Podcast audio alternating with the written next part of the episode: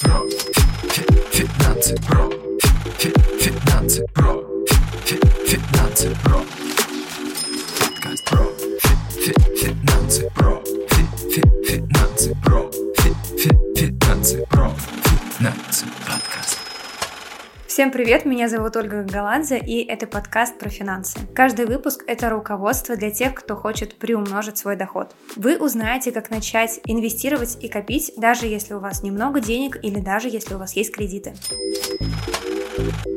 И сегодня мы с вами пообщаемся о теме, которую так часто обсуждают в последние, даже не то чтобы дни, даже годы, о дефолте в России. И после 24 февраля эта тема стала все более реальной. Если раньше они говорили просто для того, чтобы писать какие-то кликбейные заголовки, то сейчас она, эта тема становится более такой ощутимой и реально опасной для нас, потому что есть действительно все предпосылки для того, чтобы случилось то самое страшное, о чем мы говорим, дефолт. И вроде бы вот-вот уже эта тема начала сходить на нет, потому что мы отличным образом выплатили свои обязательства буквально несколько дней назад, но вновь эта тема всплывает, потому что подходят новые выплаты по нашему государственному долгу, и в новостях все чаще и чаще будет подниматься эта тема ближе к дате выплат. Итак, прежде чем мы с вами начнем обсуждать тему дефолта, давайте сначала обусловимся, что есть дефолт. Мы здесь не будем путать причины и следствия, и, в принципе, об этом я бы хотела вам как раз рассказать. Дефолт в глазах многих, кто видел 98 год представляется в виде последствий, а не в виде причин. На самом деле, дефолт как явление — это набор определенных причин, а все остальное, что происходит после дефолта, это уже следствие. Так вот, в начале, в первой половине нашего выпуска мы с вами поговорим про причины дефолта, про вероятность дефолта, а во второй половине выпуска мы пообщаемся с вами про последствия дефолта и вероятность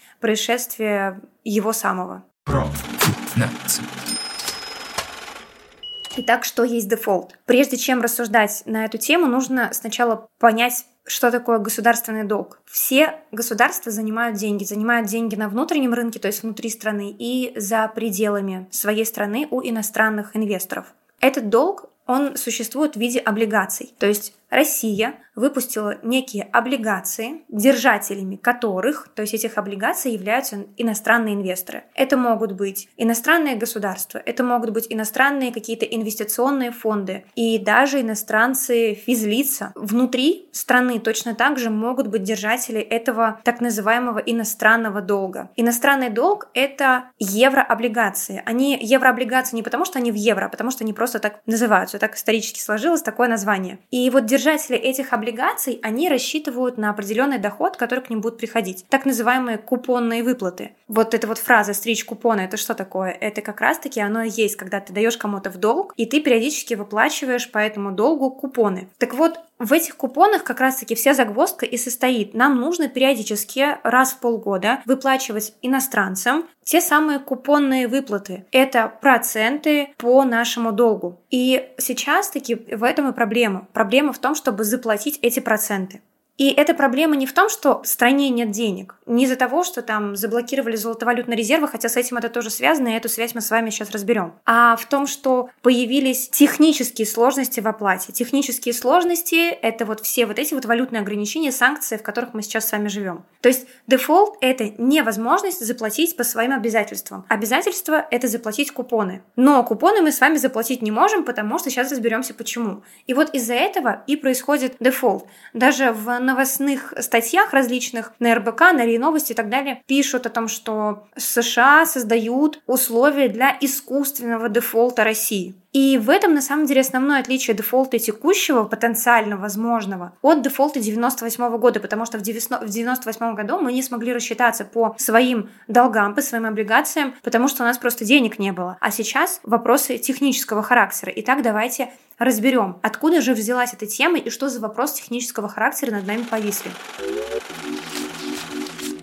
Итак, после 24 февраля Центральный банк лишился части своих золотовалютных резервов, так как их заблокировали за рубежом, в Европе и в Соединенных Штатах. Это нормальная практика, что часть валютных резервов Центрального банка хранилась за рубежом. Это практика, которая разработана была Международным валютным фондом, мы ей очень хорошо следовали, и совершенно никто никогда в мире не ожидал, что какая-то страна может заморозить валютные резервы другой страны просто потому, что так захотелось, потому что санкции, потому что мы так решили. И вот эти вот золотовалютные резервы, золотые резервы у нас в стране, валютные резервы в основном, и хранятся в Штатах и в Европе. Мы выплачиваем по нашим облигациям, по нашему долгу купоны из вот этих вот валютных резервов. И при предыдущей выплате, когда очень много говорили про дефолт, мы могли выплатить эти купоны из этих самых резервов. То есть наши деньги есть в Штатах, нам нужно заплатить, например, тем же самым держателям наших облигаций в Штатах, и мы просто подаем поручение вот из этих резервов отправьте, пожалуйста, деньги в оплату наших долгов. Так вот сейчас Соединенные Штаты запретили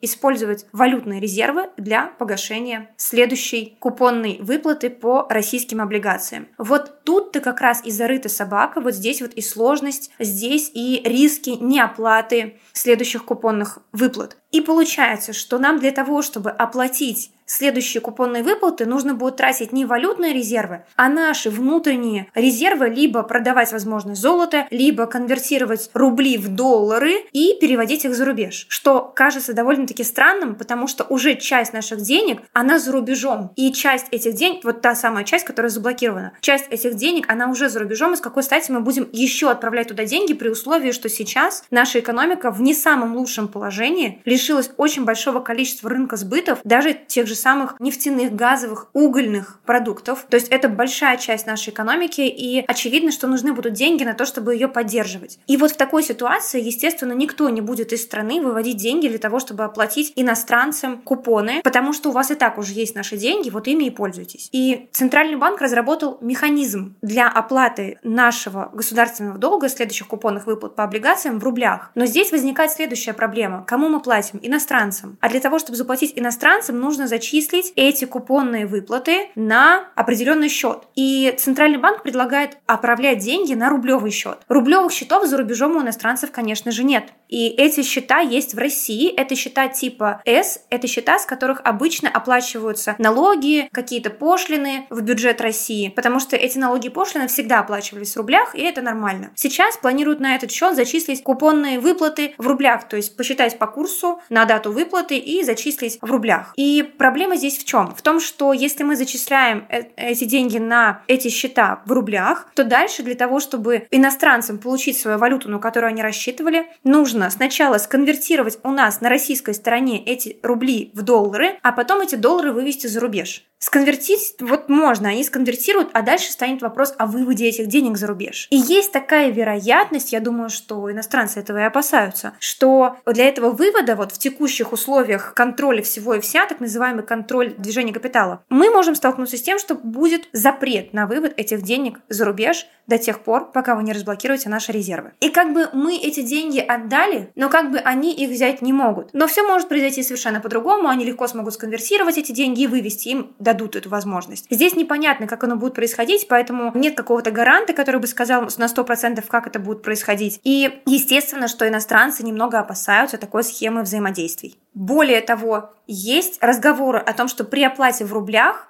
будет считаться все равно просрочка выплаты, и у нас есть только 30 дней на то, чтобы что-то сделать с этой просрочкой, что-то решить. Вернемся к тому, что нам не дают возможности, по крайней мере говорят, что не дадут возможности оплачивать наши обязательства из валютных резервов, которые находятся за рубежом, поэтому в течение 30 дней у нас будет необходимость продать там нашу часть рублей, которые есть в стране, и все-таки вывести их за рубеж. Но еще раз повторюсь, как же выводить за рубеж, если за рубежом уже наши деньги есть, и вот вы можете ими пользоваться. Что может произойти дальше? То есть какие последствия этого самого дефолта? Ну не заплатим и не заплатим, что произойдет? А дальше встает вопрос, кто признает дефолт. То есть наша сторона будет говорить, смотрите, мы заплатили, вот у вас есть рубли, ими пользуйтесь, чем не деньги. Другая сторона скажет, что согласно договору не было такого уговора, что вы будете платить нам в рублях. Вы должны оплатить в определенной валюте, потому что долг номинирован в определенной валюте и нужно оплачивать в определенной валюте. И дальше начнутся суды. Суды о том, чтобы признать дефолт дефолтом. Естественно, международные суды, скорее всего,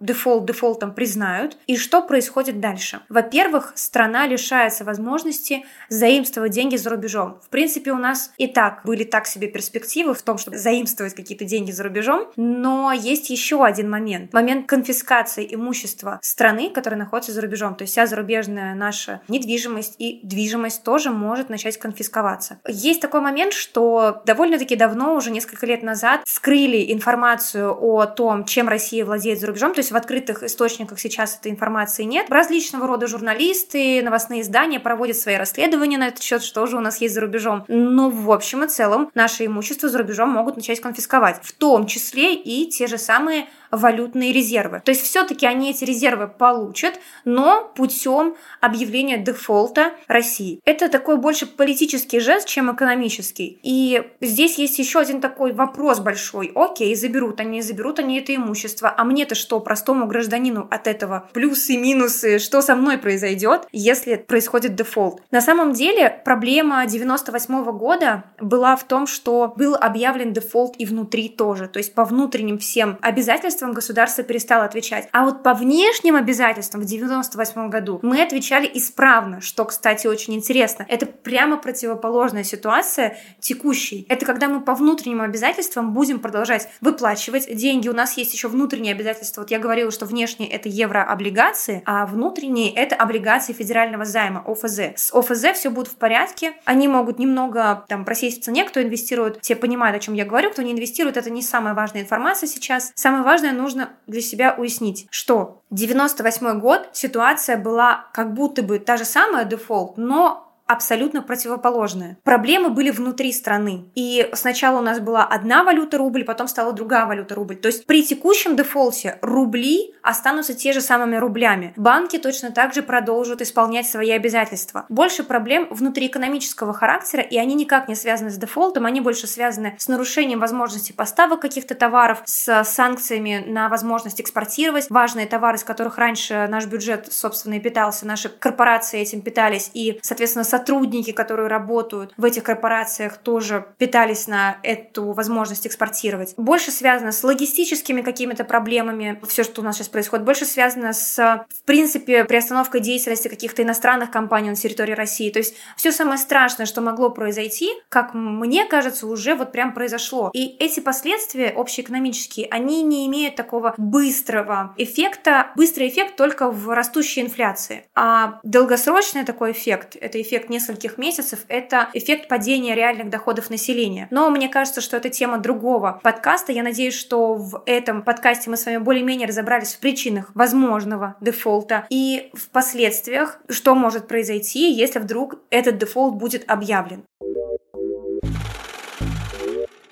Про внутренние экономические проблемы мы с вами разобрались. Какие же будут внешние экономические последствия, мы больше не сможем занимать деньги за рубежом, и нам нужно будет обходиться тем, что есть у нас в России. Это на самом деле очень важная составляющая, потому что, по сути, у нас будет возможность занимать только в Азии и в других странах, которые не связаны с, не присоединились к санкциям, так скажем. И, и то большой вопрос в том, насколько охотно теперь нам будут давать деньги за рубежом. Например, даже тот же самый дружественный Китай после возможного признания дефолта России может давать нам кредиты уже под более высокие ставки. Но сейчас они нам дают кредиты в формате того, что мы сейчас вам даем деньги, а вы нам потом несколько лет бесплатно нефть поставляете. Вот, например, сейчас такая ситуация, что мы не получаем денег от экспорта нефти, некоторых нефтепродуктов в Китай, потому что мы закрываем кредит, который Китай нам дал еще несколько лет назад. Есть такой вот момент того, что для нас очень сильно будет ограничено финансирование. Что значит ограниченное финансирование? Чем это чревато? Это чревато тем, что если мы захотим придумать какой-то большой такой существенный проект, нам нужно будет искать источники, вот кто хочет, захочет вложиться в эти проекты. Например, какой-нибудь трубопровод, который нам нужно построить для того, чтобы в будущем экспортировать нефть или газ, получать за это деньги. Вот все эти инфраструктурные проекты будут финансировать крайне сложно сложно. Вопрос в том, в принципе, будут ли эти инфраструктурные проекты открываться, и в конечном итоге недоступность или сужение вариантов заимствования денег скажется на экономическом росте. А экономический рост нет-нет, да догонит любого человека в России. Это будет сказываться на уровне цен, на уровне зарплат и в конечном итоге на уровне жизни населения. То есть все в экономике очень между собой связано. Одно где-то что-то вот как карточный домик, одно зацепило, и дальше пошла такая вот цепная реакция. Поэтому давайте просто будем, возможно, надеяться на то, что все будет в порядке, что с дефолтом все обойдется, даже если с ним что-то произойдет, то будем слушать следующие выпуски, думать, какие же есть варианты сохранения и приумножения своих денег, своего дохода, даже в текущих условиях.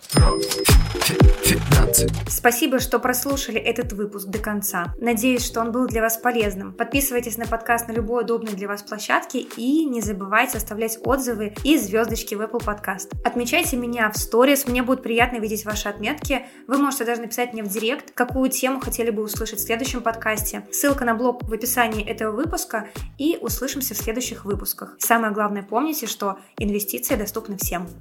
Про финансы.